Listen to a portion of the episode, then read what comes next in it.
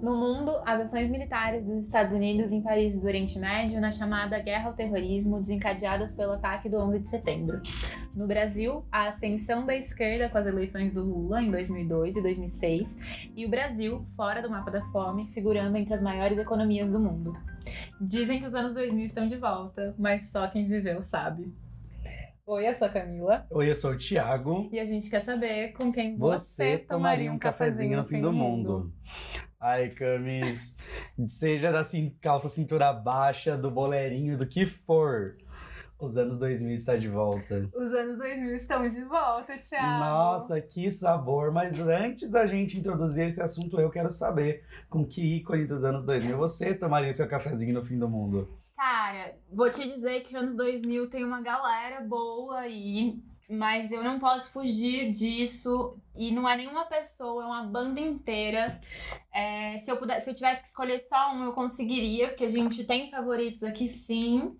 Mas Los Hermanos. Sim, mas quem seria então? Me dá nome. Rodrigo Amarante, meu queridíssimo. Melhor pessoa daquela banda. E você, Thiago? Bom, eu, como todo mundo não é segredo para ninguém, eu sou um grande entusiasta dos anos 2000, principalmente no mercado internacional. Não sou muito do Brasil, anos 2000. Sim. Amo, idolatro. Mas o meu coraçãozinho ferve se eu chamasse pro meu cafezinho do fim do mundo a dupla, a Liquidito Tendência, que eram todas juntas hoje, uma tá até maior que a outra. A uh. Kim Kardashian e a Paris Hilton combinando bolsas prateadas e douradas para tomar um cafezinho. Amigo, o próximo Halloween a gente pode ir de Paris e Kim. Kim. Nossa, a Anitta já fez essa fantasia. Você lembra disso? Mim, uh -huh. Tudo, tudo amei. mim. Mas e falando em cafezinho de fim do mundo, realmente a gente quase teve um fim do mundo, né, Camis? Sim, ah, eu acho que antes de falar falar de cultura pop, de música, do que a gente gosta da ferveção, é importante a gente fazer um panorama aí político, histórico, socioeconômico, de como, de como que tava o, o, mundo nessa virada de milênio, né, no começo dos anos 2000 aí. Porque lá no comecinho, na virada realmente do milênio, de 1999 para os anos 2000, tava acontecendo no mundo o bug do milênio. Que para quem não lembra, para quem talvez seja muito novinho aí, tá não tem essa com a região um pouco mais velho, menos velho ali.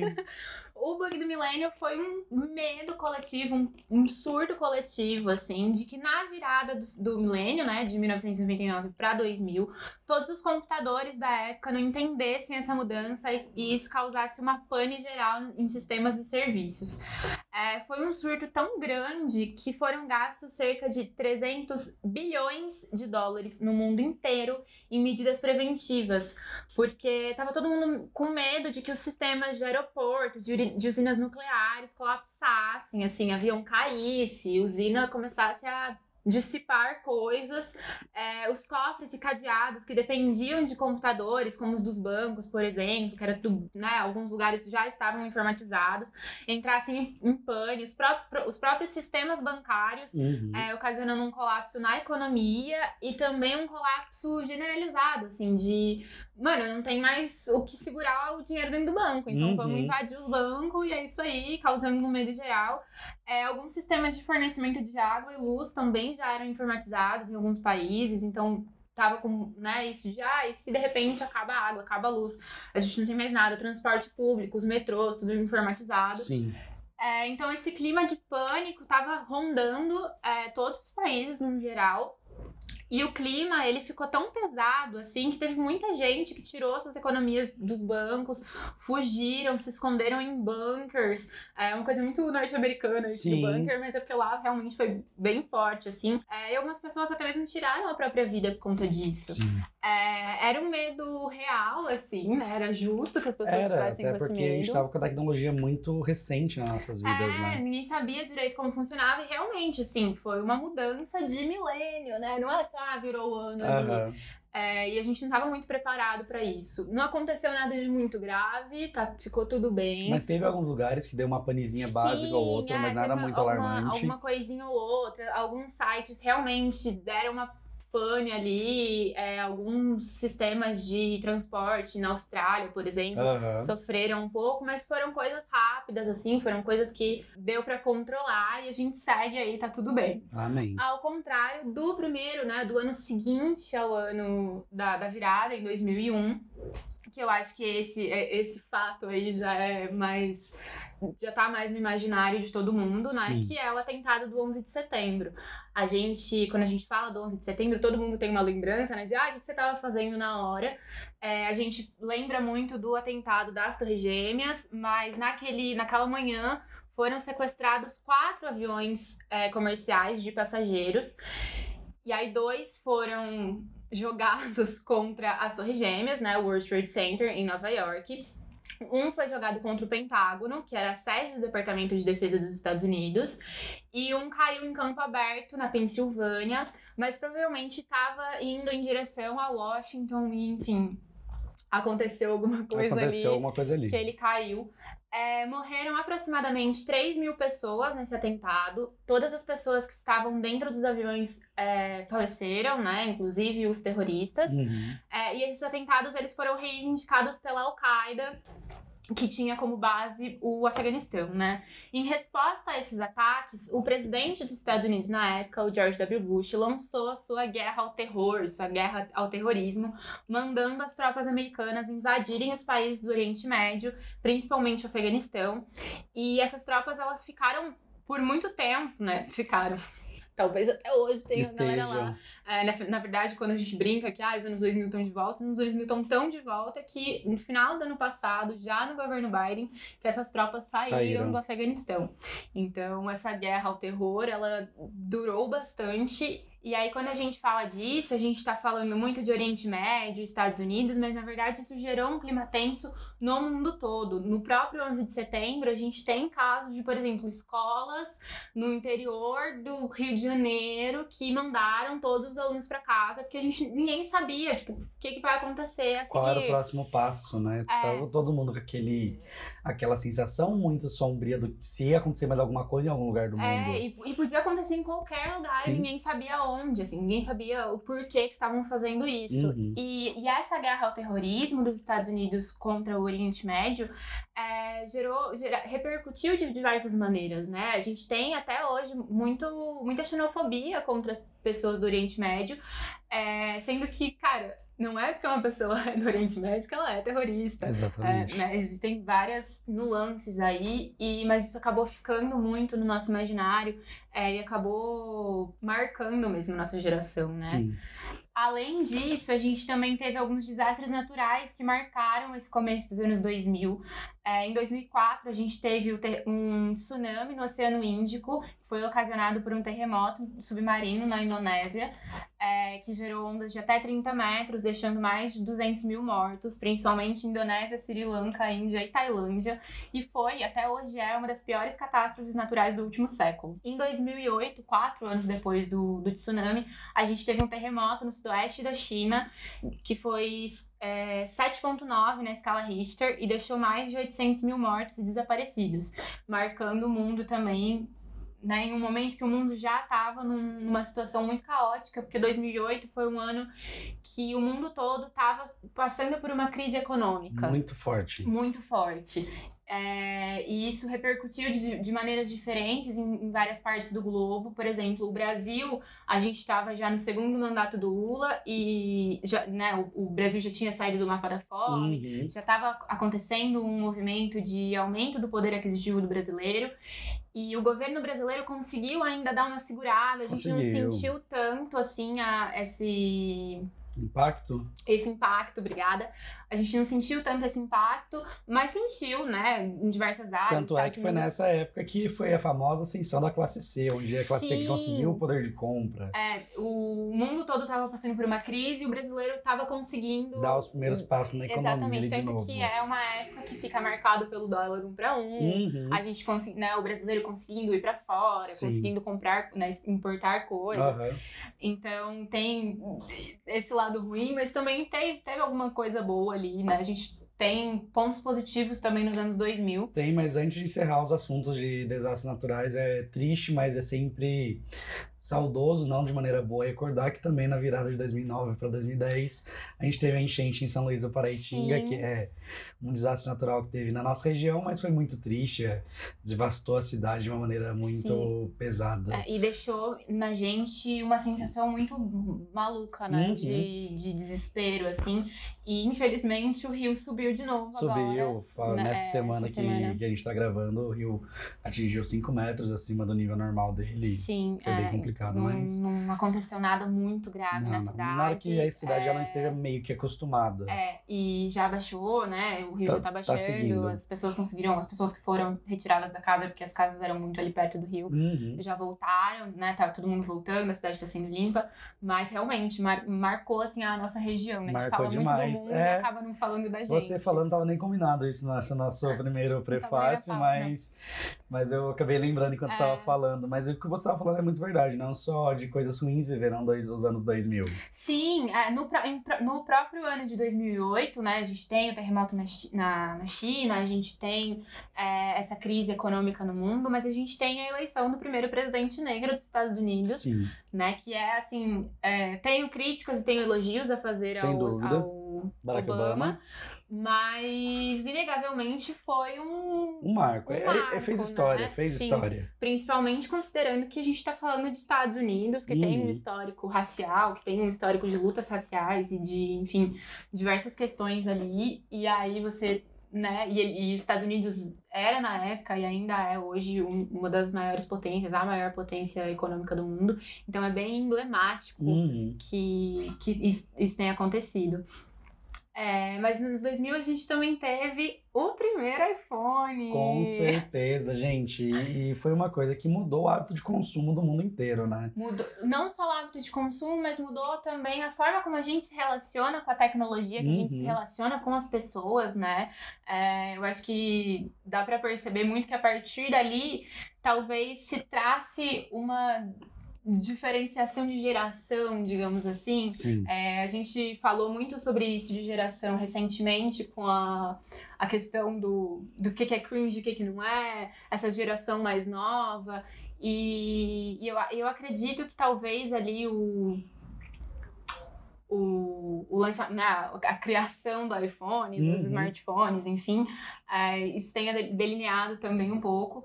É, essa divisão de geração ela é muito feita em cima de um modo de vida norte-americano. Então, pra gente, é, talvez não faça tanto sentido, assim, a maneira como é dividida. Por exemplo, a gente, é, pela divisão da geração, a gente é considerado Gen Z, mas eu Aham. sempre brinco que eu sou muito millennial pra ser Gen Z e muito Gen Z pra ser millennial. Sim, a gente tá ali naquela, naquela terra zona de ninguém, Num limbo. num pequeno limbo. Nasceu bem no finzinho ali dos anos 90, começo dos anos 2000. Onde a gente já teve o contato com uma certa tecnologia, com jogos de Sim. computador. Quem não lembra de jogar The Sims no computador The Sims 1, a família Caixão, Sim. saudades.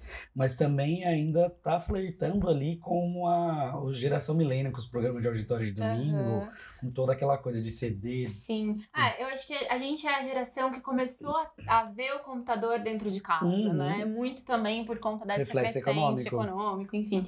Então, ao mesmo tempo que a gente tinha o computador na sala de casa, a gente também estava acostumado com assistir TV na maneira mais primitiva que existe assistir TV, que é Exatamente. você sentar no domingo depois do almoço com a família inteira e todo mundo assistir o mesmo programa. Uhum. Então, eu acredito que essa divisão de geração aí no Brasil, ele funcione mais a partir de, do, do próprio governo Lula, né? Tipo, a partir de Exatamente. 2002, eu acho 2002. que a gente consegue traçar realmente uma diferença de geração. É, porque é muito difícil você pegar uma régua só e medir o mundo inteiro. Sim, Cada lugar tem seu, é. seu, sua, resquício, resquício socioeconômico, cultural, que vai variar ou não. Aham, Até- Pode falar, desculpa.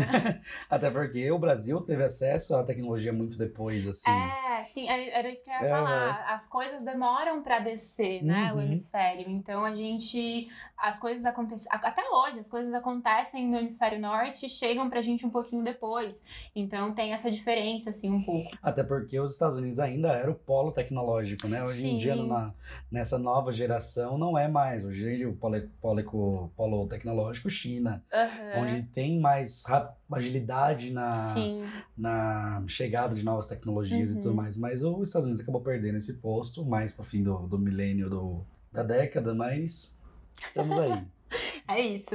E aí, é isso, né? Prazer, Gen Z. Prazer, não sei o que eu sou. Quase Gen Z, quase milênio. Talvez eu seja um pouco cringe, mas é isso.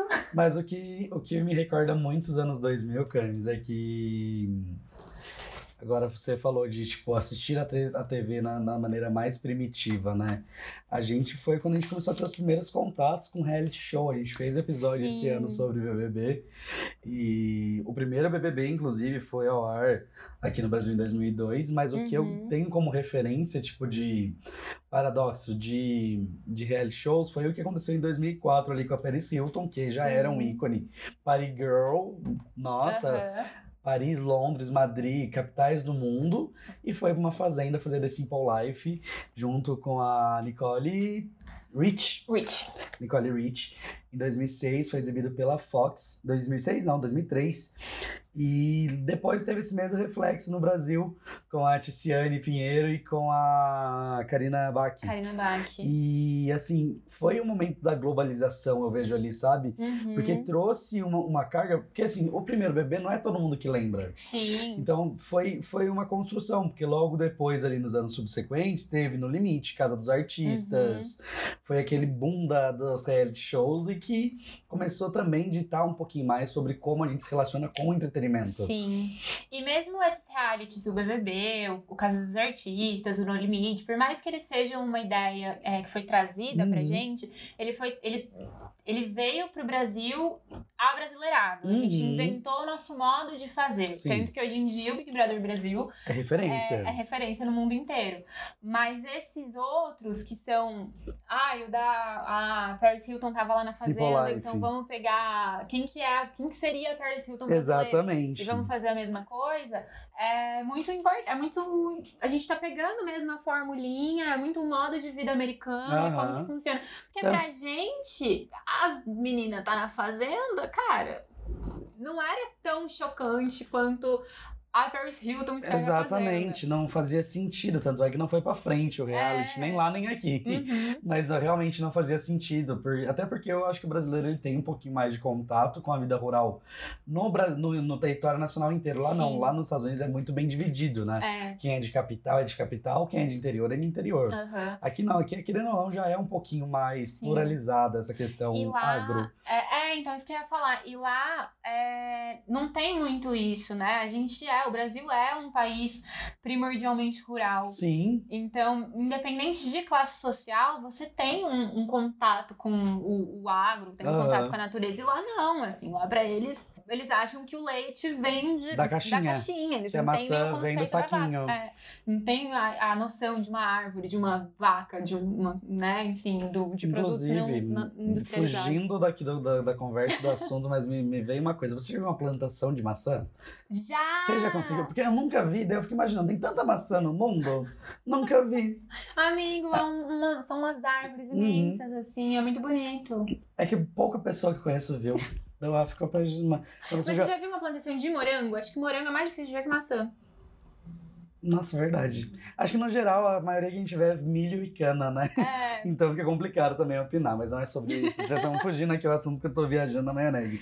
Mas o que eu quis pontuar sobre o Simple Life é que ele realmente trouxe. Até porque, tipo, a gente teve realmente o No Limite veio em 2000, Casa nos Artistas foi em 2001 na SBT, uhum. mas ele trouxe uma, uma coisa que eu acho engraçada, que é o que você falou. Essa, esse reflexo Estados Unidos, Brasil, tentando fazer a mesma fórmula que não funcionou. Sim. E um pouco o, a cultura do reality show também, né? Sim. Que a gente importou e que deu muito certo. A gente fala isso no episódio sobre Big Brother, né? Que o reality show, a gente gosta de consumir reality show. Sim. E tudo isso vem de lá, vem do, do você. Quando a gente. Quando eu, eu brinquei no episódio do, do Big Brother, de, de a gente acompanhar a vida de mulheres ricas, uhum. né? A, a própria Paris, Sim, a família Kardashian. Keeping Up with Kardashians. É, é exatamente isso, né? Exatamente. E... Inclusive, fica a sugestão aí pra fazer um Keeping Up with a Brava Nels. Meu Ou sonho. Família Pôncio. Família Pôncio. Nossa, Família Pôncio é tudo, Eles, né? A família Kardashian é brasileira, gente, pelo Sim, verdade. Mas não só de reality show, vive os anos 2000. A cultura brasileira. A cultura Até porque pop. a cultura pop brasileira nos anos 2000 era um saladão. Um saladão, era a mulher. mistura do Brasil com o Egito, como já diria El Chan, que é um grande ícone aí dos anos Uhum. 2000. É, eu gosto muito do, dessa questão da cultura no Brasil nos anos 2000, porque ao mesmo tempo que a gente tinha já né, puxando ali um pouco dos anos 90, o pagode, o Asha Music, o próprio funk carioca, Uhum. né, o Furacão 2000, né, que recebe DJ o Malboro ali fazendo 2000. o funk acontecer na maneira dele também. Sim. A gente tinha, por exemplo, uma crescente de que também é uma, uma questão importada do, do exterior, mas a gente também tinha uma crescente das boy bands. Sim. A gente tinha o rock nacional, não, o rock nacional bem forte, assim, principalmente né, no, nessa cena mais jovem. Aham. E todos convivendo muito bem, assim. Uhum. É, inclusive, ainda importando é, músicos e artistas de outros lugares. A gente consumia muito música, é, música eletrônica na, no começo O anos Eurodance, 2000. né? Sim, e a própria Disney ditava muito o que acontecia Demais, aqui demais. Em, em relação à música mesmo. Então, e tudo convivia muito bem, sabe? Domingo você tinha o programa do Gugu passando a banda de pagode, logo depois você tinha o mesmo programa do Gugu passando a, Ruge. Sim, Kelly Trazendo o. Rebelde, a Kelly Key. Então, é, eu acho que os anos 2000, se eu tivesse que. Na verdade, eu acho que eu não conseguiria definir em uma palavra os anos 2000, mas eu acho que seria pluralidade. assim, Sem de- dúvida. porque era tudo. E tava tudo bem, todo mundo convivia muito bem. É, óbvio que existiam algumas preconceito rixas, musical. existiam alguns preconceitos, mas de um modo geral, acho que sim, tinha pra todo mundo e tava todo mundo feliz dentro da sua bolha. Aham, O que não, não sei se você tem esse mesmo panorama que eu, mas o que me ditou muito que eu ouvi em casa eram CDs de novela, coletânea de Sim, novela. aham. Então, ou de rádio, por exemplo, era muito comum ter sorteio de rádio, CD da Aham. rádio. Então eu lembro muito bem, tipo, de ter os CDs de Passione, A Casa das Sete Mulheres, Sim. Ter os CDs em casas e, e eles ditavam que era tendência de música. Aham. Pô, a música que a, Carolina Dickman é, Ai, raspou o do cabelo em Mulheres Apaixonadas Sim, foi hit mais pedido em rádio por Aham. causa de uma novela. sim. A gente não tinha acesso ainda muito fácil à tecnologia para pegar música. Aham. Você baixava uma música ali no, no Line, vinha 18 cavalos de traia junto, sete mosquitos, duas baratas, um testemunho de Jeová. Não tinha como. Então, assim, o CD, Era os CDs de novelas ditavam muito o que era hit e o que ia ser hit. E era muito legal porque hoje em dia você abre uma playlist do Spotify e aí você tem música nacional, você tem música internacional, você tem Uhum. música do, da cidadezinha no interior do Tailândia, tudo no mesmo lugar. E nessa época a Som Livre lançava o, Dois CDs. É, o nacional o internacional. Sim. É, deixa eu te fazer uma pergunta. Pergunta. Se você tivesse que escolher, assim, trilha sonora de novela que mais te marcou, você consegue? Que mais me marcou, eu não lembro qual ano que era e nem qual time que era, mas eu acho que eu- era do Cabeção. É a Malhação que o CD era laranja e azul. Pra mim, eu acho que essa é a trilha sonora da minha adolescência, infanto-adolescência, que era ali de criança para adolescente. Sim, eu acho que eu escolheria o mesmo, sabia? Porque tinha muitas músicas marcantes, eu já tava me definindo ali como, como homem homossexual. Uhum. E, e tinha muito pop, tinha muito pop Sim. rock. E, e era muito gostoso de ouvir. E esse CD foi um dos primeiros que eu lembro que era no meio, dividido com dois CDs no Ah, mesmo. sim. Que era o nacional e o internacional Eles junto. E, e era isso, eu gostava, porque tinha Skank, tinha Capital Inicial e tinha é, uma música internacional, sabe? Aham. Então acho que ele me define nos anos 2000 ali, acho que foi uma coisa bem marcante pra mim. Eu também acho que. E a Malhação, no geral, No geral, muito começo E Summer Electro 2000. Hits. Sim. Uma das grandes referências, pra quem não sabe, eu também sou DJ, a gente falou muito sobre isso no último episódio lá com o Aleph. E uma referência muito grande pra eu ser DJ foi, foram os CDs de Summer Electro Hits. Quando eu comecei em 2010 como DJ, Aham. de fundo de quintal, festinha de amigos, eu usava CD pra tocar, não era tipo pendrive nada, era. CDzinho, eu levava mil CDs pra tocar. E os, pasta eu de comprava, passa de CD, eu comprava CDs da Jovem Pan na, na lojinha, era Aham. caro ter. E, e eu acho que Summer Electro Hits ele dita muito esse lance do Eurodance. Se perdeu muito essa cultura do eletrônico internacional durante um bom período. Sim. Voltou agora com Vintage Kilter, Alok Aham. e tudo mais, E mas volta- se perdeu durante muito tempo É, aqui no ele Brasil. volta bem remodelado. Não remodelado, mas assim, ele volta Abrasileirado. abrasileirado. A gente com músicas a da nossa fazer. cultura. Tanto é. É. que, por exemplo, tem um remix de Kid Abelha, eu acho que é do Vintage mesmo, se eu não me engano. Aham. Que, e, e fazendo paralelo, na época dos anos 2000, o Tribalistas era uma das, Sim. das bandas mais tocadas. Então, assim, tem duas bandas ali do mesmo estilo musical, um MPB já mais popzerinha, assim, que era Aham. hit em turma da canto, em duas épocas diferentes do Brasil, Sim. cada uma no seu, no seu estilo, remodelado no eletrônico, e ali nos anos 2000, crua fazendo sucesso. Eu queria aproveitar que você disse isso pra fazer um desabafo aqui. Uhum. Que eu nunca vou perdoar a Loki pelo que ele fez com Anunciação. Amiga, sério, eu gosto tanto. Não, eu, eu amo Anunciação, e talvez por isso eu me irrite um pouco. Mas tá tudo bem, eu Mas só queria eu falar. preciso te corrigir, não foi o Alok que fez. Não foi o Alok. Não, foi o Joplin. Olha, eu tô xingando a pessoa Ah, errada. Xingou a pessoa errada, mas assim. Alok, desculpa. É, mas é- mas é, é, uma, é uma música que divide opiniões. Eu, no meu set, quando eu vou fazer de eletrônico, eu abro com Baianá, Uhum, que é eu uma música icônica. O remix é maravilhoso, é Aham. muito bom, de sempre eletrônico. E minha segunda música é Anunciação. E ela é uma música que divide mesmo opinião, porque é uma música tão icônica que É. s- provavelmente a gente não soube fazer, mas eu acho sonoricamente incrível. Aham. Mas que divide muita opinião, é igual comida japonesa, eu amo ou odeio, né? Então, desculpa, Loki, mas não vou perdoar. Mas teve algum CD, alguma coletânea, alguma coisa que marcou além de Malhação, você? Porque Cara, eu não o sei. CD era quatro estações de, de ficar trocando é, capinhas então, Sandy eu Júnior. amava muito Sandy Júnior. Aham. É, é que aí não é de novela, né? Não Mas é. além do Quatro Estações, tem um CD que eles já eram mais velhos, assim, acho que foi um pouquinho antes do. Foi um dos últimos antes deles. hum, de- pa- hã? Não é de novela, assim, mas tem um CD que não é nem o Quatro Estações do Aham. Sandy Júnior. É, eles já estavam bem mais velhos, assim, acho que foi um pouquinho antes deles fazerem o hiato na carreira Uhum. que é o Identidade, que é Sim, uma capinha sim. verde água, e aí na frente tem ela e atrás Tem tem, o metadinho no rosto, assim. Aham. E aí esse CD me marcou muito. Mas, cara, de novela não existe a possibilidade de falar de. Falando novamente de Malhação e não falar da vagabanda. Né? Vagabandíssima. Eu acho que é isso pra mim. Sim. A Marjorie este ano, anos 2000, é pra mim. Eu lembro muito do CD Rosa com Glitter do Ruge. Sim! Era tudo, era da minha irmã, mas eu roubava pra Ah, é, Ruge, ouvir. Bros, a Kelly Key. Sim. Eu tinha um CD da Kelly Key. Até mais que latino, né? O latino, o CD da Kelly Key, que a capa é rosa e tá ela assim de Maria Chiquinha, Uhum. que é o do Barbie Girl. Aham. É... Acho que é bem isso, assim, mas Peach também, Aham. inegavelmente, marcou minha Né, A adolescência. cena, a cena do rock já tava bem aflorada, né? Aham.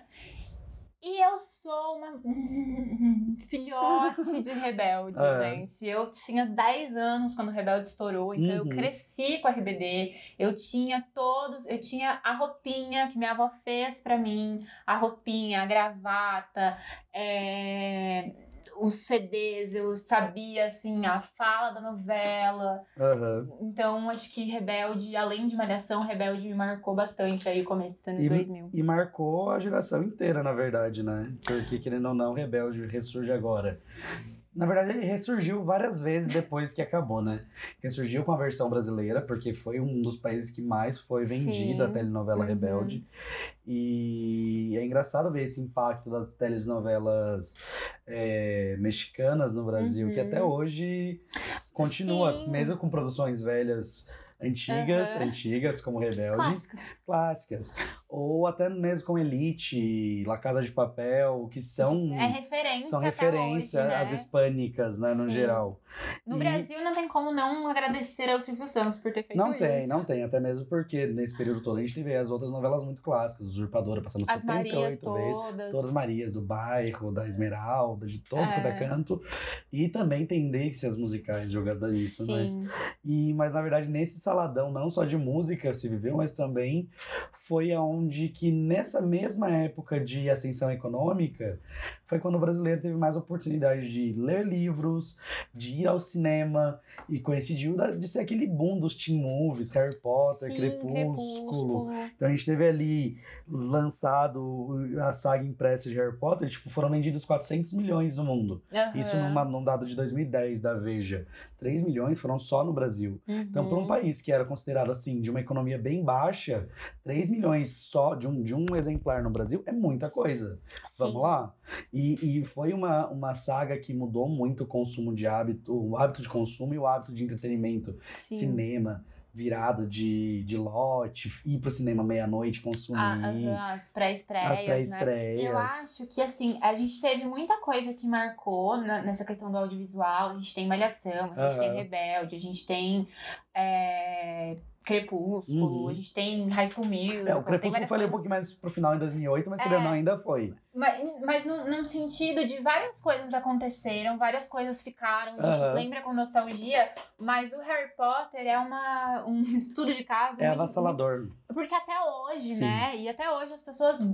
Eu sou de tal casa, Aham. e Harry Potter, e a galera, a galera mais nova talvez não entenda tanto Uhum. isso, mas a nossa, o pessoal da nossa idade, a nossa geração, assim, é, esse finalzinho, né, que não sabe muito de que geração é, Aham. eu acho que ficou tão enraizado na gente que não saiu. Não né? saiu. Até hoje a gente fica muito. E é, é bacana ver que, por exemplo, os fãs não, eles são. Eles deixaram passar umas coisas ou outra, mas de- du- durante o crescimento Uhum. da saga, mas hoje a gente não engole mais posicionamentos que a Sim. própria criadora da saga Aham. faz. Então, assim, pra mim, quem escreveu Harry Potter foi a, a Hermione Granger, não Sim. foi a J.K. Mas, mas, mas Aquela que Foi. não deve ser nomeada. aquela, aquela- É, ela Ai, realmente. socorro. e a gente sabe que no fim nosso dinheiro acaba indo pra ela Sim. consumindo, mas eu acho que foi uma coisa tão forte que a gente precisa remodelar isso pra alguma coisa nova, só que a gente não consegue com a mesma Não, intensidade que eu- foi Harry é, Potter. Mas eu acho que a gente fez uma coisa muito bacana, que é exatamente esse movimento de conseguir apontar as falhas, Aham. sem deixar que as falhas atrapalhem o sentimento que a Uhum. gente tem pela série. Até porque se atrapalhasse, não sei o que ia fazer. Tem quatro tatuagens de Harry Potter, pelo amor de Deus, Brasil. E aí eu acho que isso fica muito marcado também pelo relançamento dos filmes no cinema agora. Sim, né? novos livros. E o tempo Vindo. todo, sim. Mas o, essa questão do relançamento eu acho que é, é muito bacana, porque lá em 2001, sei lá, quando Uhum. foi lançado, não, não lembro exatamente. 2002. 2002, quando foi lançado o primeiro filme. Talvez a gente não tivesse idade, talvez a gente não tivesse poder aquisitivo pra ir no Uhum. cinema. Não era todo mundo que tinha Não era. Eu lembro que o primeiro filme que eu fui ver de Harry Potter no cinema, ele é. Tô colocando café, gente, peraí. É, eu fui ver no cinema foi o Cálice de Fogo, se eu não me engano, ou o Prisioneiro de Azkaban. Que é o melhor Porque- filme. Porque antes disso eu não tinha. Eu não. ah, não, vou- não vamos entrar nisso, não. A gente vai, vai, vai fazer um episódio sobre Harry Potter. É, De repente, De repente, uma quero. promessa. Não sei se eu quero, não, porque a gente vai sair no tapa. Sim. É, eu não tinha condição financeira diante disso, sabe? Sim. É, Mas é E eu acho que isso marcante. marca várias outras coisas, né? A própria volta do, do Sandy Júnior. Uhum. E, enfim, essa onda de comebacks. Mas vamos voltar fa- lá mas para fa- os anos 2000. Mas fazendo um paralelo sobre, agora pegando o começo do episódio e essa, esse lance de, de entretenimento audiovisual, com o crescimento econômico da classe C, foi quando muita gente começou a ter a famosa Sky em casa. Sim. E aí foi responsável pela muita gente da nossa geração ver grandes estrelas do Disney Channel crescer. Sim. Miley Cyrus, Demi Lovato, Jonas Brothers, Uhum. Zack Code, quem mais, Débora? High School Musical. High School Musical. É... Débora, você é a nossa fonte de informação sobre Ó, o eu já, Disney fa- eu já falei Jonas Brothers, Selena Gomez, Demi Lovato, Miley Cyrus. Zendaya. Mas é- Não, essa ainda é um é pouquinho depois. depois. A gente tá falando ali nessa época. Lizzie McGuire. Liz Maguire, um sonho popstar. Gente. Coitada, por onde anda, né? Um beijo, Liz Maguire. Ela fez How Met Your Mother. Ela fez How I Met Your Mother, segunda Então Débora. é isso. Mas realmente. então, assim, essa, essa virada econômica refletiu até nisso, né? No, no consumo de Sim. audiovisual. Aham. E a galera, pra quem é mais jovem e acha que a Miley Cyrus nasceu doida, Miley Cyrus era a Hannah Montana. Exatamente. E é engraçado que a, que a história da Disney ela se repete, né? Seja lá no comecinho, finalzinho dos anos 90, comecinho dos anos 2000 com Justin Timberlake, Britney, a Christina Aguilera, saindo ali daquela coisa desvencilhando do nome da Disney, pra ir pra uma coisa pop, que às vezes tinha que ser muito. Que foi o que a Miley fez, que foi uma ruptura brusca, né? Sim. Saiu da boa menina pra, Uhum. pra ser a biscatona, sabe? No palco do VMA. Então ela teve essa quebra brusca, bem como outras pessoas no passado Uhum. tiveram. E esse- parece que a fórmula se repete, porque a gente teve a Zendaya agora também saiu, saiu do, e foi direto. modelo menininha Disney e foi fazer uma série que é menina, né? Euphoria e, e ganhando Ganhando Emmy. Emmy, sim. e fazendo Homem-Aranha e etc. Mas a Disney realmente ela ditou muita coisa e graças a Deus muita gente ainda pôde conseguir ver isso por causa da, da ascensão da classe C. Hoje em dia, eu tava, a gente tava tendo essa discussão aqui sobre o lance da Disney Channel não ser mais um grande ícone, mas é porque a gente tá velho, a gente chegou na conclusão, porque a gente não consome mais Disney Channel, mas que porque Olivia Rodrigo saiu de- da Disney, né? É, talvez a gente fale um pouco aí velho, sim. nesse. Tá, um- No lance da idade. Sentindo aqui o ciático A lombar. um pouco. Mas é porque eu acho que, na verdade, não é nem que a gente não consome mais Disney, mas é porque a gente ficou tão preso na, na questão da nostalgia Uhum, que a gente consome a Disney de quando a gente era criança. exatamente. E o que as crianças hoje estão consumindo, talvez a gente não saiba muito. Não é mais o nosso. A gente sabe quando estoura a bolha, enfim, Aham, né? Vai pro, pro mainstream, assim. aham. É, mas, Thiago, tem outra coisa que marcou essa geração. Não só de Disney Channel vive os anos 2000. Ah, tem. Tem, menino, você acredita? Conta-me. MTV, menino? Menina, que surto foi MTV Brasil, né? Ah, grande MTV Brasil, que saudade, Dani. Calabresa, Sim. Tata Werneck. A Dan- a Dani Calabresa tá dando um show, inclusive, agora no BBB, Tá, né? ah, todo- acho que a galera da, da MTV Brasil tá, maioria, assim, bem encaminhada, Sim, digamos, a né? MTV ela veio trazendo uma cultura muito bacana pra gente, porque ela pegou aquele negócio de que era só clipe, era só clipe passando, e foi dando. Viu que não funcionava só botar clipe. Tinha que jogar um entretenimento. Ela serviu de molde pra MTV, pra, pra Multishow existir hoje. Sim. Então tinha ali programas como Catfish, tinha o Pofura MTV com a Dani Calabresa e com o Bento Ribeiro. Sim. Tinha. Por onde anda, Bento Ribeiro? Bento Ribeiro é podcaster também, inclusive. Mentira! Bento, vem aqui com a gente. Bem bobo, vamos gravar o episódio. Tava gostoso, inclusive. tava, tá- tava vendo, tava, um- tava um lindão. Vamos, ah, eu quero o Bento Ribeiro e a meu irmão. Que eu gosto da minha irmã. Mano, e, e eu acho até mesmo em questão dos anos 2000 foi também agora, mas eu acho que mesmo assim a, a MTV teve um, um bom papel ali no, no- na quebra de paradigma do, da sexualidade das pessoas, que veio cultivando ali com com beija-sapo tal, e não sei o que, beijos gays na TV, e beijos na TV, e beijo todo mundo na TV. Beijo todo mundo Se veio pra beijar, não beijou, beijo alguém da plateia. Aham. Então, assim, eu acho que a MTV ela tem muito impacto cultural, não só de entretenimento no Brasil, Uhum. sabe? Ela ditou como que o- o- os apresentadores tinham que se comportar. O Sim. Marcos Mion lá com aquela tela verde, fazendo análise de clipe.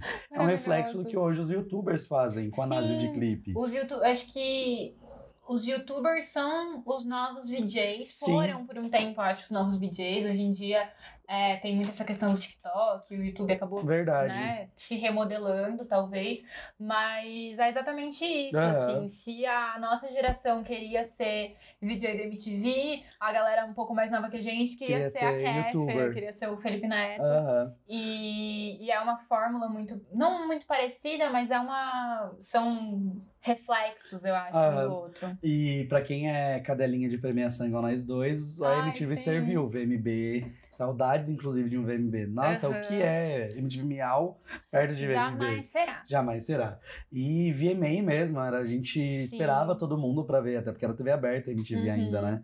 A gente esperava pra ver o VM VMA e a gente conseguia ter contato, né, com essa cultura Sim. americana e todo mundo ali fazendo tradução ao vivo. Uhum. Nossa, era demais, era demais. E a MTV, essa questão dos prêmios, do, V- do VMB e tal. E aí, voltando um pouquinho até no que, no que a gente tava falando antes desse saladão e Aham. esse, como tinha espaço para todo mundo eh, dentro das suas bolhas e todo mundo convivia muito bem, é que ao mesmo tempo que a gente tinha o axé e o rebelde, e o ruge e o pagode no palco do domingo, do Domingo Legal no, na- no, SBT, no SBT. domingo, a gente tinha a semana inteira essas outras bandas que eram mais underground, Uhum. digamos assim, que eram mais de nicho, no, no palco do Acesso MTV, Com a Titi com a Titi e com a a Mermoon. Mermoon. É, trazendo também outras referências lá de fora, Sim, né? sim. A gente tinha. Ao mesmo, a gente tinha o Rebelde também, que Rebelde foi inúmeras vezes no acesso. É, era um, um grande surto coletivo quando eles vinham pro Brasil e iam pra MTV, mas a gente teve a Fresno, a, o NX0, o nascimento ali do Restart, do Cine, tudo Uhum. muito baseado no que a MTV É passava. lógico. né? E muito graças à MTV, muitas bandas é, nasceram por causa da MTV, pra tocar na MTV. Aham. E aí, outra coisa que eu, achei, que eu acho que é legal a gente fazer esse link, quando a gente fala de, VM, de VMB, não tem como a gente não lembrar do No Capricho, É lógico. que era um outro grande festival teen que traz pra gente essa, essa memória boa das revistas, né? Das Aham. revistas teen. A Capricho já vinha de muito tempo, né? A. Capricho não nasceu nos anos 2000. Não, não. Mas ela se remodelou também. ó, A história da, da Capricho, assim, ela se remodelou várias vezes, mas ali nos anos 2000 eu acho que ela fica muito marcada é, por essa questão da música e de trazer as tendências. Entrevista e, é. os quests mesmo. E, sim, Pôster. Tanto é que a editora Abril ela perdeu muito dinheiro nessa época, porque foi quando abriu concorrência para esse nicho, que veio toda a Teen e outras inúmeras revistas É, falando sobre, isso. sobre isso. Tiago, vamos fazer uma coisa? Fala. Vamos fazer um episódio só sobre revistas teens, Pode ser, favor? pode ser, vamos. Porque eu acho que tem muito assunto, muita Tem, na verdade, muito, muito. Vamos, E vamos aí, só então vamos- deixar essa pincelada aí e a gente faz um episódio sobre. E é isso. E não tem como também falar sobre os anos 2000 e todo esse hábito do, de tudo, de consumo de informação, de consumo de entretenimento, e não falar das redes sociais. Sim. Saudades Orkut. Saudades Orkut, Inclusive. MSN. Aham. A minha maior saudade da MSN é que dava pra ficar offline. Sim. Nossa, é verdade. Hoje No, no, no tá WhatsApp online o a gente tempo não tem todo. como, né? E, e o brasileiro se mostra um grande consumidor de redes sociais Sim. com a vinda do Orkut, do MSN, do Messenger, né? Do ICQ já. ICQ, é, mas o ICQ ainda ele era mais seletivo porque tinham poucas pessoas com computador. Sim. O Orkut não, o Orkut e o MSN já estava Já todo mundo. explosão é. E de quem não tinha era muito fácil acesso por lan, lan houses, enfim, etc. é. Até mesmo de madrugada, que o pulso era mais barato pra conectar a internet de escada. Sim. É, então, assim, se você pega os números do, do Orkut pra falar, eles são avassaladores. é, tipo, a maioria que consumia Orkut era mulher, não adianta. Sim. E, e muita coisa aconteceu. Os números impôs o brasileiro como um dos maiores consumidores de rede social. A gente às vezes esquece, às vezes eu esqueço mesmo, que o Brasil é um país grande. É o Sim. quinto maior país no Uhum. mundo. E é o quinto, é o quinto, né? Maior territorial. E querendo ou não, a gente vai ser significativo em alguma coisa, mas parece que o brasileiro pega tudo e se apropria. Sim. O WhatsApp, ele não é tão usado nos outros países como é usado no Brasil. Aham. Mas assim, se pegar desde essa época do Orkut, sempre foi assim. Sim. Os mercados, eles tendenciam-se para o Brasil. Tem grandes sedes de, de, de grandes redes sociais no Brasil por causa disso. Porque o Sim. brasileiro, ele é um povo que, que consome. De cada quatro internautas brasileiros, três acessavam o Orkut Olha assim. só. Então você pega assim, que a gente tem pessoas de. Vamos, tinha de menos, vai, vamos de 14 a, a 60 anos acessando o computador. Uhum. De quatro, três acessavam. Então, assim, Sim. pega uma parcela do Brasil muito grande. Uhum. Aí, e saudades Orkut, acho que é. E eu acho que a gente fala, né, quando a gente vai falar dos anos 2000, a gente fala muito de Orkut, mas a gente também teve é, o surto do Fotolog, que é Uhum. inclusive onde nasce a Nermum, Aham. onde nascem as... Antes de ter Instagram, Instagram.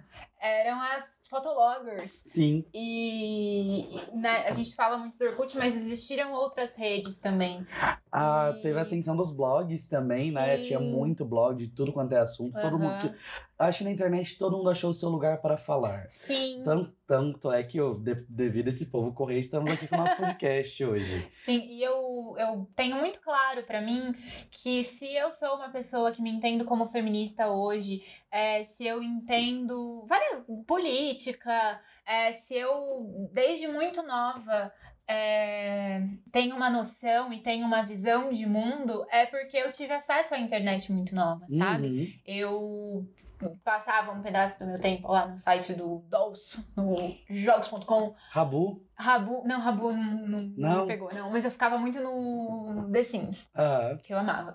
Mas, enfim, passava meu tempo ali de criança, né? Aham. Mas também tava procurando informação e, e tendo contato, talvez, com pessoas mais velhas do que eu. Então, isso me puxava para alguns outros assuntos. É óbvio que preci- precisa-se até hoje tomar muito cuidado com isso. A internet não é um ambiente para criança. A gente Não é um ambiente muito seguro. Não não adianta é um falar que é. pra gente, Não é. que já é maior de idade vacinado. Imagina imagina pra uma Uhum. criança.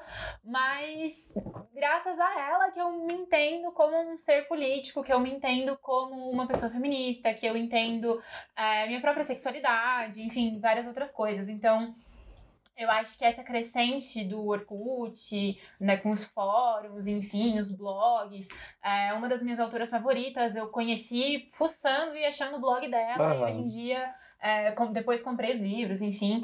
Mas é muito por causa disso, muito por causa de internet. E muita gente ainda hoje nasce por causa da internet, Aham. né? A gente não tem tanto essa visão, porque a gente acha que ah, a Disney criou não sei quem, não sei quem, não sei quem. Mas o Justin Bieber nasceu no YouTube. E De- no antes de- começo do YouTube. é, antes do Justin Bieber ser quem ele é hoje, ele era uma criança cantando, fazendo covers Carioca no YouTube. Girls. Fazendo covers no YouTube, então. E achei engraçado, geralmente a Débora fala que eu e você somos a mesma pessoa, e até nisso né, não, é, não era uma história combinada, isso, audiência, mas. Chat, uh, achei engraçado você falar que a sua autora favorita, uma das suas autoras favoritas, você conheceu nessa época aí devido a fóruns, essas coisas, porque eu Uhum. também, hoje, uma da, da- da- das autoras que eu mais consumo, hoje não tanto mais livro físico, mas eu tenho, é a Marta Medeiros, cronista. Ai, sim. E eu conheci nessa época em fórum na internet, sabe? Assim, não ela, mas tipo, as Sim. crônicas dela. E, e eu acho engraçado, só queria pontuar isso, que sim, a gente é a mesma pessoa. A gente é a mesma pessoa. Aliás, queria até fazer uma observação aqui, enaltecer a cultura nacional. Que nessa mesma pegada, porque a gente talvez tenha né, passado um pouco, a gente, enfim, trabalhando, não tem mais esse tempo, mas tem uma autora dessa nova geração de autores é, que tá ganhando nome e fazendo um trabalho muito legal. E quando eu, quando eu falei, né, de a internet me ajudou a entender muito de feminismo, muito de sexualidade, muito de várias coisas, eu acho que ela traz um pouco disso para essa nova geração também, que é a Elaine, Baeta, que é uma autora baiana de 23, 24 Aham. anos, não lembro direito a idade dela, mas que ela escreveu um romance de duas meninas. É um romance adolescente, Olha, e as, as protagonistas são duas meninas, agora ela lançou um livro de poemas também, que é a coisa mais linda do mundo, mas ela fala que ela entrava numa livraria e não se via naqueles livros, então ela decidiu escrever essa história. Aham. E aí ela começou a escrever esse livro, esse livro só foi publicado porque ela começou a escrever no Wattpad, Aham. e aí fez muito sucesso, e aí a Uhum. editora viu aquilo e falou, não, a gente vai publicar seu livro então. E aí eu acho que é muito disso, assim, muitas, muitas das pessoas que a gente consome hoje, talvez a gente nem saiba, mas começou desse jeito. também. Exatamente, mas então já vou fazer um paradoxo e a gente faz um outro episódio sobre livro. né? vou pegar o seu gancho e vou indicar também uma da, um da nova geração aqui, que é o Vitor Martins. Ele é youtuber, ele começou no Sim. YouTube. Na verdade, ele começou como ilustrador. Aham. E daí ele foi pro YouTube, começou a fazer algumas coisas e, e escreveu três romances atualmente. 15 Dias, Um Milhão de Finais Felizes e um que eu não lembro o nome agora, mas eu lembro, eu sei, é muito bom. E Um Milhão de Finais Felizes, diga-se de passagem, que era se chamar Piratas Gays. É, e todos sempre com essa temática LGBT. E assim, surgindo de fórum, surgindo do Twitter, começando a escrever por Notepad. Então assim, Aham. A internet desde o seu começo no Brasil fazendo história, fazendo pessoas alcançarem o que querem, né? Sim, muito, muito bacana Muito isso. show. É... Do nada a gente meteu um se liga Do aí aqui. nada, gente, enfim. Fez indicações. Ai. Mas fica a indicação mesmo, gente. Tanto a autora da Camila quanto a minha- o meu autor. Eu não falei o nome dos livros, aliás, mas o- romance é O Amor Não É Óbvio e o livro de poemas é Oshi Baby, Elaine. Baeta. Maravilhosa. É, mas aí, falando de, acho que de tudo, né? MTV, Capricho e Orkut, a gente tem o quê? Pra mim, uma- tudo ali, porque talvez eu fosse dessa bolha. Mas e a prova que os anos 2000 estão realmente de volta. a prova que os anos 2000 estão realmente de volta, que é o, a estética emo. A estética não, A cultura. o modo de vida o emo. lifestyle o emo. lifestyle emo. Que marcou, né? a Marcou, nossa geração marcou. marcou. é, tanto em questão de música, mas em questão de roupa, em questão de é, Estética. estética, em questão de modo de enxergar as coisas, de abrir debates. Aham. Eu acho que de tudo que a gente veio falando, que a gente tá falando desde Conclui-se no emo. Conclui-se no emo. É, talvez a gente seja quem a gente é hoje em dia, porque a gente foi emo no Aham. passado. Não, Foi e- não. A gente é, porque o emo não morreu. Emo, emo nunca deixa de ser emo, na verdade, O né? emo nunca Você- deixa de você ser vê no emo. meio do dia, você tá ouvindo ali um Paramore, alguma coisa. Hoje não a gente tava adianta. passando um café ouvindo Pitch. Sim. E, e, é- e é- você falou desse lance do paradigma, dos paradoxos, de tudo que o emo veio quebrando. Eu tenho uma coisa muito clara na minha cabeça, que foi a primeira vez que eu usei lápis de olho. Olha só! E não era que porque eu queria ser bonito. feminina. Era porque. Também. Era também. Era também, era assim. Mas assim, tipo, eu tava me sentindo livre, passando lápis de olho. E era porque eu sabia que meninos que não eram igual eu, porque eu já sabia que eu era um homem gay, mas que não eram gays, eu já tinha essa consciência, eu ali nos meus 12, Aham. 14 anos, passando lápis de olho pra ver outros meninos que não são gays. Passando lápis de olho também. Ah, tudo de bom pra mim. Ah, é- é, eu acho que foi uma época que a gente tinha muita liberdade, que é uma época muito propícia dessa adolescência, dessa, Ah. dessa fase da pré-adolescência para adolescência, né? Que a gente teve a, a oportunidade de passar durante esse, essa, esse auge do emo. Ah, E que foi muito importante para levantar esses debates, essas questões de gênero e Sim, sexualidade, enfim, e o limite entre um e outro, que na verdade não devia existir limite nenhum, né? Você faz o que você quiser. uhum.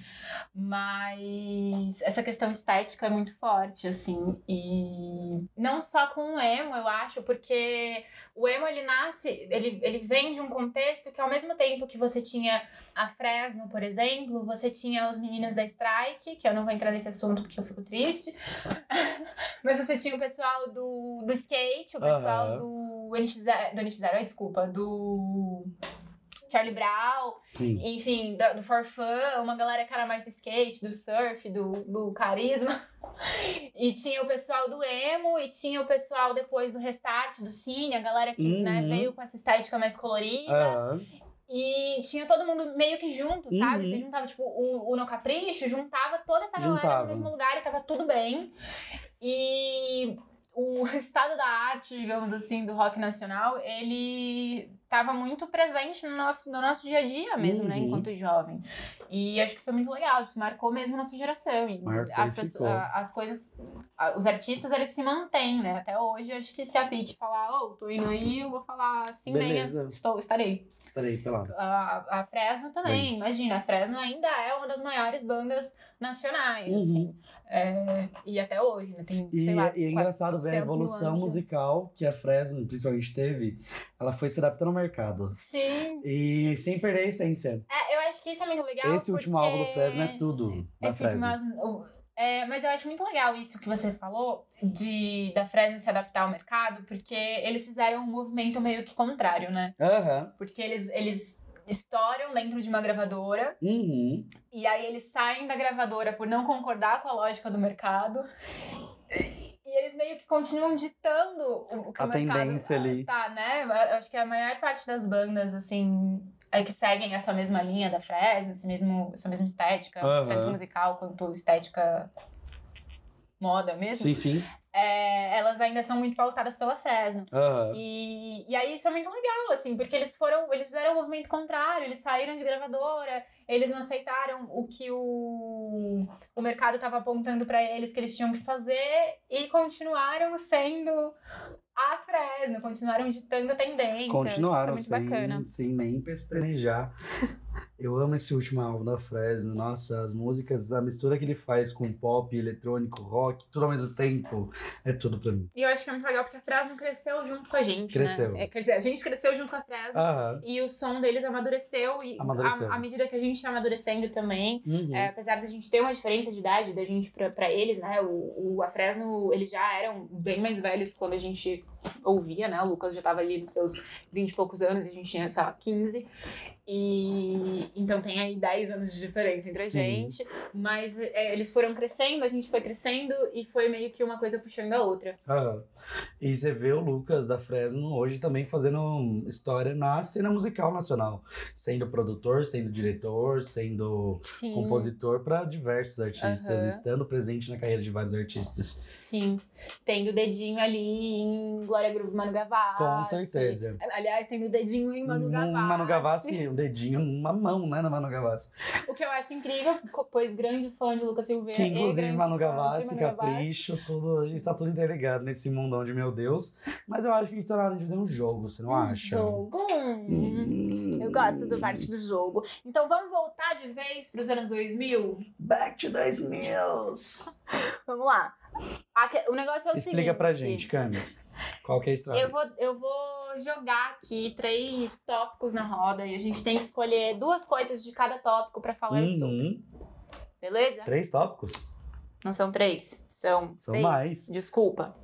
Ah, vou jogar aqui. Vamos e jogando. escolhe dois. Dois de cada um. Dois de cada um, pode ser? Beleza, pode ser. Vamos lá. Quem vai começar? 2 1 2 1 2 1 2 1 eu ganhei, eu ganhei, então você começa. Eu começo, então tá bom. Então vamos lá. Música. Dois ícones da música dos anos 2000 já se Vale pessoa, vale música, vale, Vale- faixa, vale, vale álbum, tudo. vale tudo. Eu vou de duas bandas que eu já falei aqui, falei assim, falei, citei nomes aqui, mas que eu acho que vale.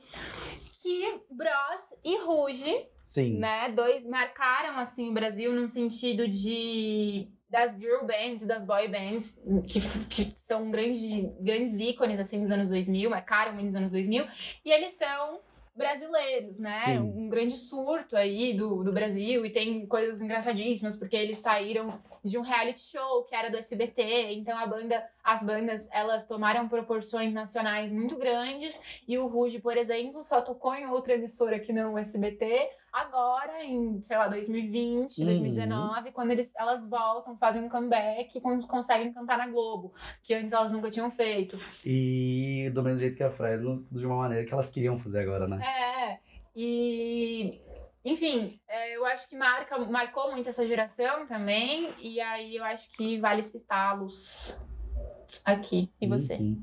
Ah, eu, em questão de música, não adianta, eu vou pro mercado internacional. Eu achei que eu até falei pouco do mercado internacional Eu hoje. achei Nesse que tá episódio meio- de hoje. A gente tá meio, meio Brasil hoje. E, mas eu vou citar duas músicas, assim, numa delas que faz muito. Muito pacto com o bug do Millennium. Não, no, não no sentido triste da história, mas naquela coisa, naquela. Porque querendo ou não, teve um outro lado do bug do Millennium, da virada do Millennium, que foi aquele que todo mundo saiu gastando, achando que tudo ia acabar, o mundo ia acabar. A música da Jennifer Lopez foi a música mais tocada na virada de ano, que foi chamada chama Waiting for Tonight. Ela é uma música que eu amo, amo o clipe, é uma estética, é uma sonoridade. E aí a gente vê uma Jennifer Lopez conquistando o mundo mais tocado na virada de ano. Aham. E um surto coletivo, que é a música Nothing in This World, que é da Paris Hilton. É, foi um surto esse amo álbum dela, gente. O álbum, sim. Na, na- mas eu acho que mais surto que ela foi a, a Kim Kardashian, mas a Kim foi um pouco depois. É. Mas é, eu- essas duas músicas me marcam muito quando fala anos 2000. Essas duas Aham. músicas me marcam muito. Bom, bom. Eu gosto que a gente se equilibra, né? Aham. Você fala nacional, eu falo nacional, você fala internacional. Vamos lá, moda. Bom, e você quer começar? Pode ser. Eu separei duas coisas. Uma que eu, pelo amor de Deus, que terror. E uma que eu Uhum. queria muito que voltasse. A que eu queria muito que voltasse, acho que foi bem óbvio, que eu sou emo até hoje. Então a estética emo, por favor, come to Brasil. É, sabe, franja, lápis de... A franja não, porque o meu cabelo cacheado. Não. Amiga, mas voltou. O grande lance é que mudou o nome, né? Agora é Girl. É, mas eu acho que não voltou. As coisas que eu As trecheiras que eu queria que não, voltasse não não, vem. voltou. Não vem. Entendeu? Quero ser brega. Aham. Com, com respaldo artístico. Com respaldo artístico, eu quero Liberdade poder ser poética. brega, entendeu? Assim, usar uma, um cinto de spike. E não ser julgada por não ser isso. julgada, uma meia quadriculadinha. Entendeu? Tá tudo bem. Aham. E, gente, é sério, eu, eu sangro meus olhos. Sandália gladi- gladiadora. Não consigo, não, não consigo. Não, por favor, não. Negócio amar, não. Apenas não. Foi É só isso que eu deixa, tenho deixa pros gladiadores, né? É um próprio nome Deixa o negócio pra... Pra, pra Se Grécia você Antiga. não for sair de casa pra matar um leão, não matem leões, pelo amor de Pelo Deus. amor de Deus. Contra a violência contra os animais aqui. Tô sendo hipócrita nessa fala, pois como carnes de animais. Mas se não for, de repente, fazer uma coisa mais. Participar de um coliseu? Antiga, Não vá. não, não, Não use, não use. E você, amigo? Amiga, eu vou inverter, porque você colocou primeiro que você queria que voltasse e um que você não queria de jeito nenhum. Sim. Eu vou inverter, eu vou falar uma coisa que eu não queria de jeito nenhum, porque assim, quem usou, você tem cara que usou, a Débora tem cara que usou. Triste, vestido balonê. Amiga, vestido balonê é uma tristeza. Quem inventou, quem inventou vestido balonê tem certeza que foi a mesma pessoa que inventou bolero. Bolerinho, amiga. Bolerinho por cima do vestido balonê. Por cima do vestido balé. Nossa, é uma tristeza que não cabe em mim. Desculpa Me se lembra você muito- não foi a Gabriela do High School. Verdade. Mas me lembra muito a festa de 15 anos, que foi um grande surto, Sim. né? A fase das festas de 15 anos, era aquelas meninas todas com aquele vestido balonê e bolero. Deixa eu contar uma coisa pra Conta, você. conta. Quando eu tava fazendo 15 anos. Primeiro que foi um grande evento eu fazer 15 anos, porque todo mundo tava. Ai, você não quer uma viagem, você não quer não sei o quê. E eu tava, não, eu quero uma festa. Hum, Tô completamente doida. E a- só que eu não queria essa festa tradicional do vestido balonê, Meu do vestido bolo de noiva, do negócio. Minha festa de 15 anos foi anos 80. ai, delícia. E aí, todos os meus amigos foram vestidinhos de anos 80. Aham. Eu tava com cabelo de Hermione House. Tudo pra mim. Arrasou. E uma coisa que tá voltando, que eu sou muito a favor, que, que inclusive tô procurando pra comprar se alguém souber, são os bonés bregas. Que é aquele boné Casas Bahia, boné da Malboro. Sabe? É, sei. Eu acho um absurdo brechós cobrarem 90, 100 reais num boné da Malboro. Mas, inclusive, é uma grande crítica que eu faço. Eu e a Débora, a gente tem essas discussões bastante sobre brechós. Aham. Que deixaram de ser brechós. Algumas peças ainda fazem sentido pra mim. A Sim. gente tava vendo alguns Instagram que vendem umas jaquetas Club Kid maravilhosas, tipo 200 reais e tal, porque realmente é difícil de achar, a pessoa restaura. Mas, velho, boné de vereador não, não, não, não, É um não tem cabimento. É um boné de vereador, vereador. Mas eu queria muito, eu gosto muito dessa tendência, dessa estética que tá voltando. Aham.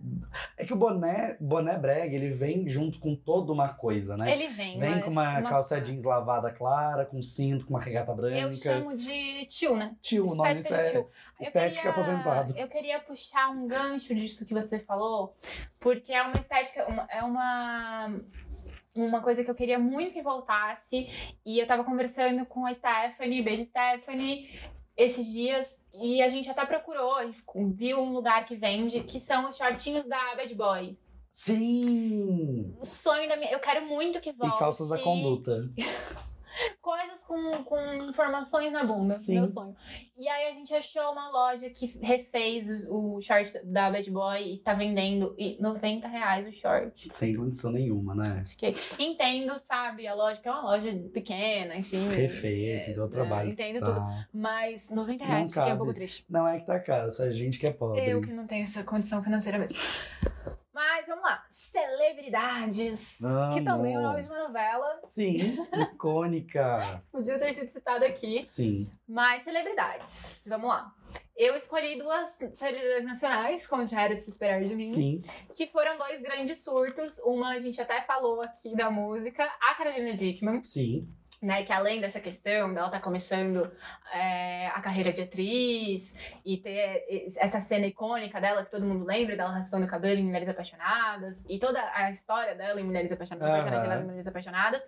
É, mas a Carolina, é até é triste falar isso, mas ela também ficou muito, ficou muito marcada ali no começo dos anos 2000 por conta da foto dela que vazou. Tanto que hoje em dia a gente tem uma lei chamada Lei Carolina Dickman, que é Uhum. contra é, esses vazamentos de fotos íntimas, Íntimas. das pessoas. Sim. E a segunda, eu acho que talvez dos anos 2000, ela não só do começo dos anos 2000, mas depois de 2010 também, é, ela é a atriz que mais marcou em questão de tendências, Uhum. que é a Giovanna Antonelli. Sim.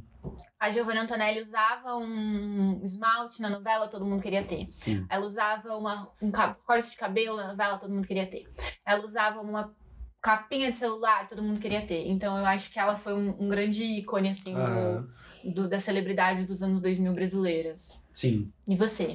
Bom, como é de se esperar também, eu escolhi duas celebridades internacionais, as Party Girls, de todas as melhores festas de LA, Beverly Hills, A Lindsay Lohan das e Britney influen- Spears. Ai, Britney, maravilhosa. Ai, arrasou, que agora está de volta entre nós, está de volta entre nós.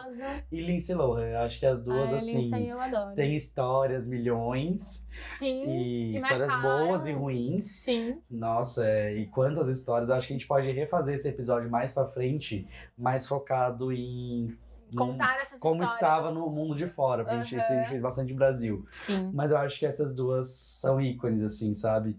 Elas trouxeram a cultura do celularzinho preso na bota, uma O coisa V3. tão V3, que lançou em 2004. Enfim, foram essas duas que Achei eu escolhi. achei bom. Casal? Vamos Ai. de amor. Gente, os anos 2000 foi um surto de casal, né? Parecia que todo mundo podia namorar com todo mundo. Ah, podia, né? Podia, não, sempre, até hoje pode, no caso, nem amor é livre. Mas é, eram umas coisas que, pelo amor de Deus, né? É, né, amigo? Meio inacreditável. Meio inacreditável. Inclusive, meio inacreditável, eu trouxe um casal que eu, toda vez que. Porque de repente ressurge fotos deles juntos no Aham. Twitter e a galera mais jovem fica. Mais jovem que eu tô dizendo assim, galera que nasceu nos anos 2000. Tipo, Aham. 2000, 2001 ali. Uhum. Fica, meu Deus, como assim? Como que isso aconteceu? Que momento foi isso? Que é Gisele Bündchen e Leonardo DiCaprio. Sim. Que assim, eu fico chocada com as pessoas chocadas de não lembrar desse casal. Porque pra mim esse Exatamente. casal é um, é um casal, É entendeu? o casal. É o casal. É, tem uma história complicada. Tem, tem o, sim, na o Leonardo verdade. fez muito mal pra Gisele e foi aí no meio desse relacionamento que a Gisele é, começou a ter crise de ansiedade muito forte. Sim, ela, beber, fumar é. muito. e aí elas, né, recobre a consciência ali, digamos assim, e muda completamente o estilo de vida dela. Uhum. Mas foi o casal do momento, Foi, né? foi um e, hit. e do mesmo jeito que. Eu acho que assim, eles meio que. Os dois estavam numa crescente muito legal. Aham. É, num sentido de, de fama mesmo, de exposição, e um meio que puxou o outro. Aham. E é muito, eu acho muito bonitinho a história de que o, se o Leonardo DiCaprio hoje é um ambientalista, é por causa da Gisele que Uhum. trouxe ele pro, pro Brasil Sim. e pra aldeia do. pra comunidade indígena do Xingu. Aham. Enfim, acho muito bonitinho. Eu gosto, eu tenho um carinho muito grande por esse casal, apesar de todas as coisas ruins ali. E outro casal que eu acho que também é um ícone ali dos anos 2000 é a Latina e Caliqui. Ai, amiga, você pegou Que a é minha outra- segunda indicação. Vamos tudo falar bem. junto, vamos falar junto. Gente, o que foi? Eles tatuaram um outro na Ai, cara do não, outro. gente, sabe, tudo. gente? E o latino que se trancou no, no freezer quando eles terminaram.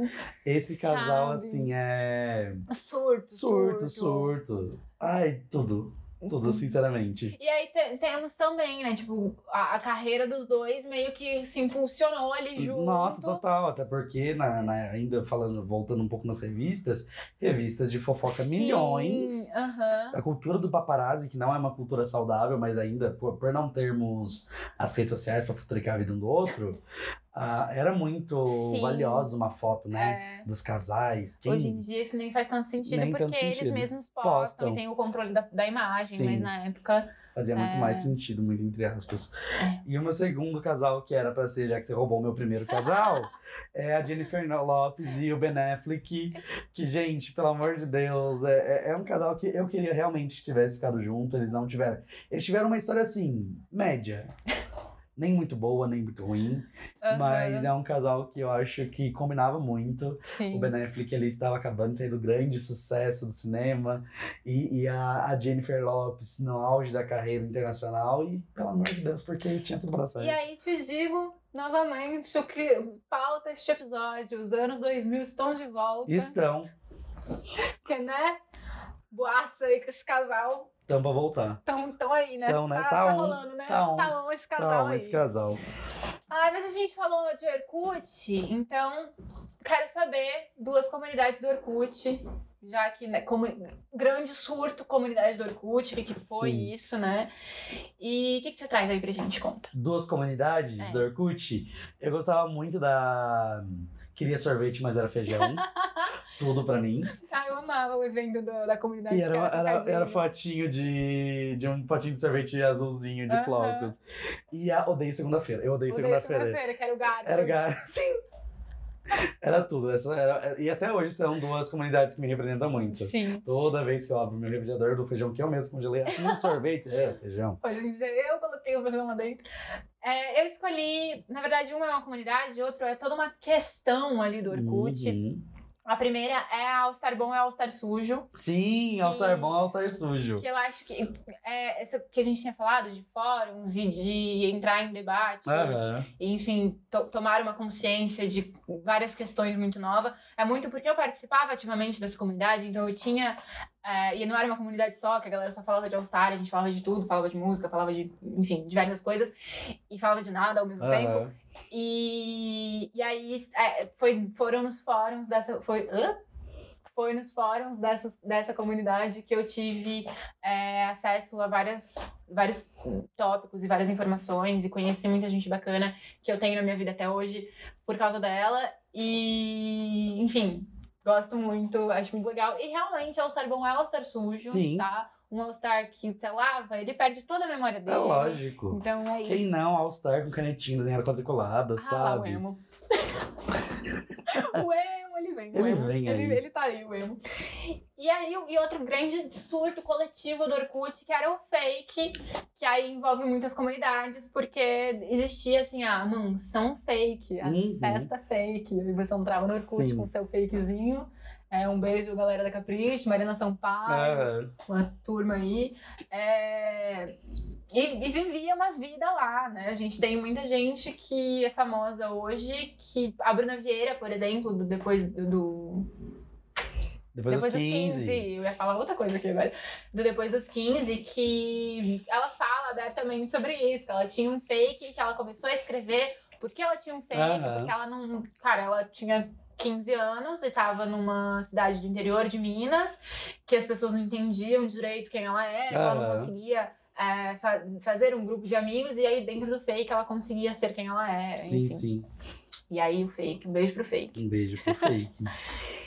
E duas tendências que voltaram, pro bem ou pro mal, voltaram. Fala pra gente. Ai, amiga, essa me pegou de jeito, porque eu coloquei uma que eu falei lá em cima. Não, não Começa problema. você, começa Tá, você. Começa você então. pra pensar. Tem uma tendência que, sinceramente, eu detestava. Já na época eu já achava esquisito. Passou- Passaram-se os anos, continuei achando breguíssima, continuo achando breguíssima quando vejo fotos antigas. Uhum. Mas tá rolando um movimento de muita é, blogueira de moda que eu gosto, que, enfim, eu acompanho, que tá usando essa tendência de um jeito que eu pensei, hum, ainda acho esquisito. Ainda não vejo um propósito, Aham. mas ficou até bonito, assim, as que eu vi usando, que é o vestido com calça jeans. Um beijo pra Ashley Tisdale no, nos todos os tapetes vermelhos. Em toda qualquer unidade de tapete vermelho. Inclusive que usava um vestido balonê Com um a boleirinho, boleirinho, com a com jeans. o nome da Ashley é Ashley Camadas Tisdale. Mas aí eu acho que tá, vol- tá rolando esse movimento de voltar Uhum. e talvez mais repaginadinho aí, Sim. talvez de um jeito talvez interessante. Uhum. E uma moda que vou te assumir que eu descobri recentemente que está voltando e tá me dando um pouco de pânico é o twee. Que é essa estética meio garota ingênua dos anos 60. É a Taylor Swift no comecinho da Aham. carreira, a Zoe Chanel. Eu acho meio problemático. É, é uma coisa meio lolita. Eu- Aham. Eu, tenho várias questões, tenho várias coisas contra. Sim. Tô sendo um pouco hipócrita, porque várias coisas eu usava na época e amava e continuo Uhum. usando, tipo sapato Oxford, os- aquelas as blusonas de tricô grandonas. Sim. Tem várias coisas que eu uso separado desse estilo, de- né, desse- dessa estética toda. Uhum. Mas aparentemente ela está voltando Uhum. e é Complicado, isso. complicado. Complicado. Bom, E aí eu queria, rapidinho, queria fazer um apelo novamente. Eu acho que esse recado vai diretamente pra Anitta, já que a estética da garotinha dos anos 60 tá voltando, vamos voltar com o glam rock dos anos 70. nossa, por favor. Na verdade, ela já serviu um pouco de glam rock. É, eu- é Agora, por que em eu Boys Don't Cry. Então vamos aí, Janita. Siga servindo pra gente Por uma favor, que eu quero usar um glam uma, rock. uma jaqueta de paetê, Não é? um cabelo, Uma coisa. uma coisa, um... Bom, mas eu acho que dentro da moda masculina, uma coisa que eu sempre gostei muito, a Débora me julga um pouco, mas eu gosto muito, é papete, Ah, que eu gosto, adoro. que voltou. Eu acho uma peça bem versátilzona, dá pra usar em várias ocasiões, praia, shopping, tudo. Acho que voltou com tudo já faz uns anos, e ela era bem característica nos anos 2000. E talvez eu votaria de novo na calça jeans lavada clara, pra dentro da camisa, com a camisa pra dentro, com o cintozinho. Acho uma coisa meio show demais. Ô, gente, eu tô achando que o Thiago vai ser o tio do pavê na- no, no, No ano novo, próximo, vai ser triste minha quando, carreira. Quando rolar o jantar de Natal da família, Vai estar sendo triste. você vai ser o tio do. Eu vou. É, Ah, amiga, eu não disse a idade, né? Não, tá tudo bem. tudo bem. Tudo tranquilo. Tudo bem. Então é isso. É sobre. Temos Temos o quê? nosso episódio. Oi? Temos. Temos. Falamos de tudo? Acho que a gente falou, tudo. falou, mas eu acho que agora é uma hora bacana, uma hora legal pra gente também. Então a gente fez várias indicações aqui durante o episódio, mas é a hora do oficial. Se liga, hein? E aí, Thiago, o que você indica pra gente hoje? Bom, eu vou ser totalmente clichê sobre o que eu vou indicar. Já falei dela 200 vezes e 201 agora nesse episódio. Glória Groove. Não, inclusive em breve Glória falaremos Groove de Glória Groove nesse podcast que tá lançando aqui no dia da gravação, o Lady, Leste. Minha indicação é o novo documentário que saiu na Netflix chamado Cooking with Paris, que é Ah, literalmente nossa. cozinhando com Paris Hilton e nossa, me deu, me acendeu uma coisa. Ele traz cenas divertidíssimas. Com aquela voz rouca de cigarro dela, maravilhosa. Enfim, é A uma Paris série Hilton muito é a gostosa. Regina Roca deles. Ela é a Regina Roca. Tem uma drag de RuPaul que uma vez foi fazer. fazer. O Snatch Game. Snatch Game dela. E durante, logo no comecinho, assim, ela tava falando normal. I'm, I'm so fabulous, gray. Ah, we are on camera? Yes. Oh shit. Oh shit. E começa a falar que realmente ela tem uma voz tão característica, parece que é uma personagem, que é tão forçada, né? É, Mas né? essa é A minha- gente descobriu que era É, uma no caso, personagem, era assim. realmente. No caso. Mas não fala sobre isso que eu choro. Ah, tá bom, desculpa, É, é- é uma- toquei é uma- tocou na ferida, tocou na Desculpa, ferida. desculpa, perdão. E é essa a minha indicação. E a sua indicação? Eu vou ser clichê também. Eu acho Então que os vamos. dois não tem como não ser clichê. É, eu gente. vou indicar uma coisa que eu falei lá no começo. Se eu tomaria um cafezinho no- do fim do mundo com os Los Hermanos todos, eu indico o documentário da Maria Ribeiro, que Uhum. é um dos grandes amores da minha vida. É, se a Débora fala que a gente é a mesma pessoa, eu pretensiosamente assumo pra mim mesma que eu sou a mesma pessoa que a Maria Ribeiro, porque Justo. quero ser a mesma pessoa que a Maria Ribeiro. Mas ela fez, em uma dessas voltas do Los Hermanos, né, desse- dessas reuniões Los Hermanos, ela fez um documentário que chama Los Hermanos, esse é só o começo do fim da nossa vida, que é um documentário muito legal dos bastidores de uma dessas turnês que eles voltaram. E não é um documentário que pretende contar a história da banda, Aham. e nem nada do tipo. É realmente o prazer do. Fanservice. É, um fanservice, assim, e, e é, é muito bacana pela própria história da Maria com eles. A Uhum. Maria é, estudava na PUC, eles nasceram na PUC, então quando, enquanto a banda tava lá tocando no, sei lá, refeitório da faculdade, ela tava andando pelo refeitório da faculdade. Aham. Ela viu a banda nascendo, ela era fã dos caras, ela virou amiga dos caras. Sim. E aí depois ela vira documentarista, a banda estoura e tudo acontece. Aí quando eles voltam pra fazer essa turnê, ela vai meio que deixa eu só ver o que tá acontecendo aqui, ligar uma câmera e é muito a gente vendo o prazer dos caras que tinham uma banda quando eles tinham 19, 20 anos, estarem juntos fazendo música, que é o que eles gostam de fazer até hoje. E aí Sim. o documentário. E aí tem a Malu no documentário, que é a coisa mais fofa, Aham. enfim. Tem toda essa questão. Então, essa é a minha indicação. Gracinha, sou uma grande fã de Los Hermanos e o a ódio ao perdedor, então é isso. Tudo. Bom, se você ouviu até aqui, a gente quer agradecer você pela audiência. E pra gente saber que você ouviu até aqui, comenta lá na nossa postagem no Instagram um um emoji de CDzinho pra gente saber quem ouviu até agora. Daí eu chego lá, não tem nenhum. Nenhum. Mentira, porque o pessoal tá. A quantidade de cerejinha, aviãozinho que eu vi não tá escrita. e antes de da gente ir pro recado dos patrocinadores, eu quero lembrar que beber é muito bom, beber é muito gostoso, mas não justifica nada de errado que a gente fale. Na qualquer merda que a gente fala não é culpa de bebida. Então, um beijo aí pra um filho da puta que falou merda esses dias e colocou culpa na bebida, que também é, era podcaster, né? Ele é otário, é né? otário, é. mas eu queria deixar bem claro isso. Quando a gente bebe, a gente manda mensagens que Exatamente. não devia, não. O Zeca, É, o. Zeca Pagodinho, ele Ai, compra eu um cachorro quando ele tá bêbado. Se o cara fala que fala merda porque ele tá bêbado, é sinal que é o que tá dentro que externa quando tá bêbado. Sim. Bebida não é culpa de nada. E aí eu queria aproveitar isso. Vamos dar, vamos dar nomes, ao- nomes, nomes não, né? Mas vamos falar de verdade.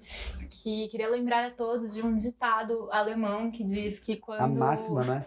se tem 10 pessoas na mesa e alguém fala uma coisa nazista e você não se levanta, É porque, a gente tem 11 nazistas na numa mesa. Então, é isso, né? Recado É tá isso, dado. recado tá dado. Gente, obrigado também ao patrocínio do Plural, que sempre tá com a gente. Eu não vou falar agora, quer dizer, eu vou falar agora, mas porque quando vocês ouvirem já vai ter acontecido. Já, né? Mas ah, parabéns pro Paulinho, que fez Parabéns, aniversário. Paulinho! A gente vai estar curtindo amanhã. Hoje é uma quinta-feira, a gente tá gravando. Amanhã é sexta, aniversário do Patrão no Plural. Eu estarei tocando, Thiago estaremos por lá. tocar. Enfim, mas parabéns, obrigado Plural por estar com a gente sempre, em qualquer ocasião, no que a gente, nessas loucuras que a gente topa. E é isso. É isso. Recado final, Camilita. Não esquece de seguir a gente no Instagram, Cafezinho do Fim do Mundo. É, Twitter, Cafezinho do Fim. Eu prometo que a gente vai usar aquele site maravilhoso. Sim, só na cria verdade. do Twitter, eu não uso o Twitter do podcast. Aham. É... é isso, juízo. Sim. Relembrando uma coisa que a gente falou no último episódio, mas acho que vou falar todos até Aham. pra sempre. Tomem a terceira, a segunda, Pelo amor todas de as Deus, da gente. vacina. A gente não Nem que seja mais. completar o com a cartelinha Pfizer e trocar por um liquidificador no final. Fidelidade, é isso, sabe? É isso. É tipo outra coisa, anos 2000. Telecena. É... isso que eu ia falar, mas, Mas serve ser. também. É, álbum de figurinha. Álbum de figurinha. É isso. Gente, meu nome é Thiago. Meu nome é Camila. Esse foi mais um Cafezinho Pezinho do Fim do Mundo.